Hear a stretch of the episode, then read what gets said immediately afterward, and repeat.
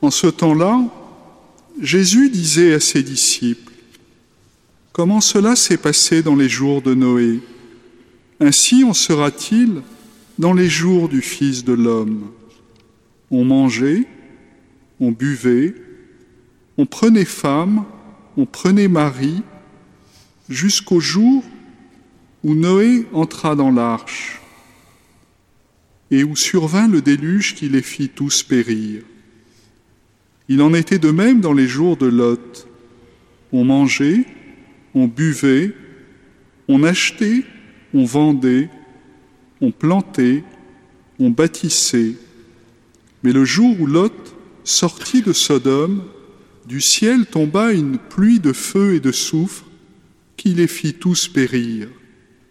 Cela se passera de la même manière le jour où le Fils de l'homme se révélera. En ce jour-là, celui qui sera sur sa terrasse et aura ses affaires dans sa maison, qu'il ne descende pas pour les emporter. Et de même, celui qui sera dans son champ, qu'il ne retourne pas en arrière. Rappelez-vous la femme de Lot, qui cherchera à conserver sa vie, la perdra, et qui la perdra, la sauvegardera. Je vous le dis, cette nuit-là, deux personnes seront dans le même lit. L'une sera prise, l'autre laissée. Deux femmes seront ensemble en train de moudre du grain. L'une sera prise, l'autre laissée. Prenant alors la parole, les disciples lui demandèrent, Où donc, Seigneur? Il leur répondit, Là où sera le corps, là aussi se rassembleront les vautours. Parcourons l'Écriture et depuis quelques jours et encore pendant au moins deux ou trois jours, nous allons lire ces pages où le Seigneur nous apprend où est le royaume, comment le royaume se révèle et comment le Seigneur Jésus vient. Et dans la page que nous, que nous venons d'entendre, qui peut être un peu surprenante, pouvons déduire au moins une chose, c'est que le jour où le Seigneur viendra, on le saura il n'y aura pas d'équivoque. Quel que soit le lieu où on sera, au moulin, en train de moudre, en train de travailler, on le saura. Ça, c'est une certitude. Et donc, ça sert à rien de se poser la question quand est-ce que ça va arriver? Et ça sert à rien de se poser la question non plus comment ça va arriver? Ça sert à rien non plus de se poser la question est-ce que c'est déjà arrivé ou est-ce que ça sert à rien de se poser toutes ces questions? Bien sûr, il faut réfléchir, bien sûr, il faut scruter l'écriture, mais le plus important peut-être que le Seigneur est en train de nous dire, c'est qu'il se donne ici et maintenant dans le corps que nous avons et dans le corps que nous sommes. Ce corps qui meurt et qui ressuscite.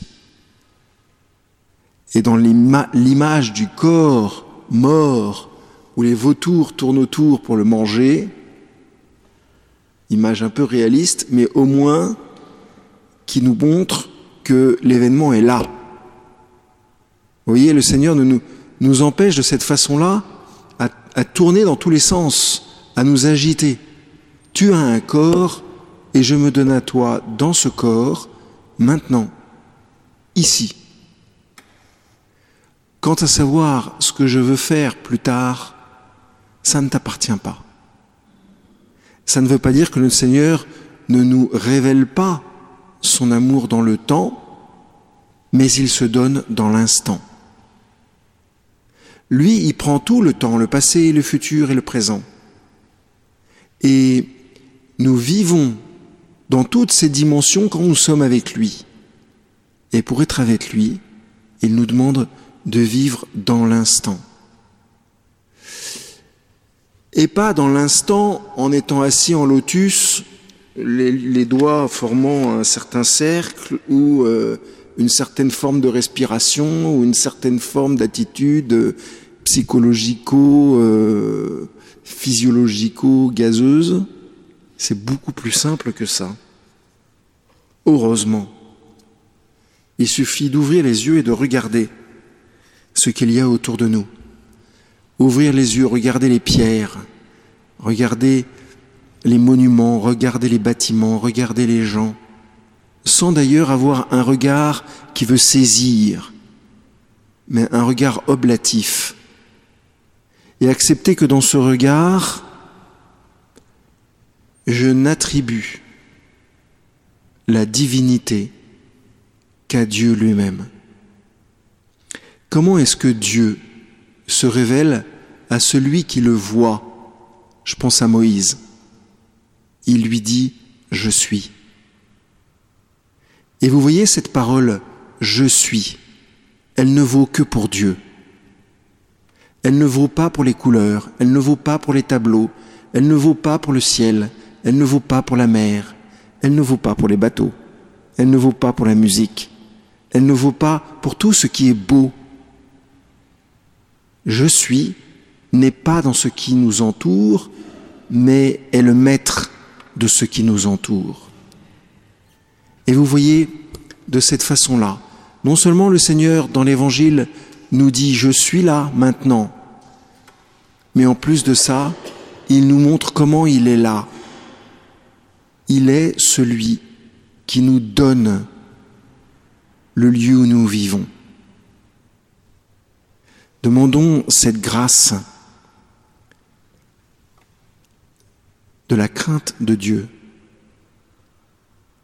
pas de la peur, ni de la méfiance, mais de savoir simplement reconnaître là où nous sommes, parce que c'est la meilleure façon de reconnaître là où est Dieu et de pouvoir en vivre pleinement. Faisons cela sous le regard de la Sainte Vierge qui a magnifiquement vécu simplement ce qu'elle avait à vivre. Amen.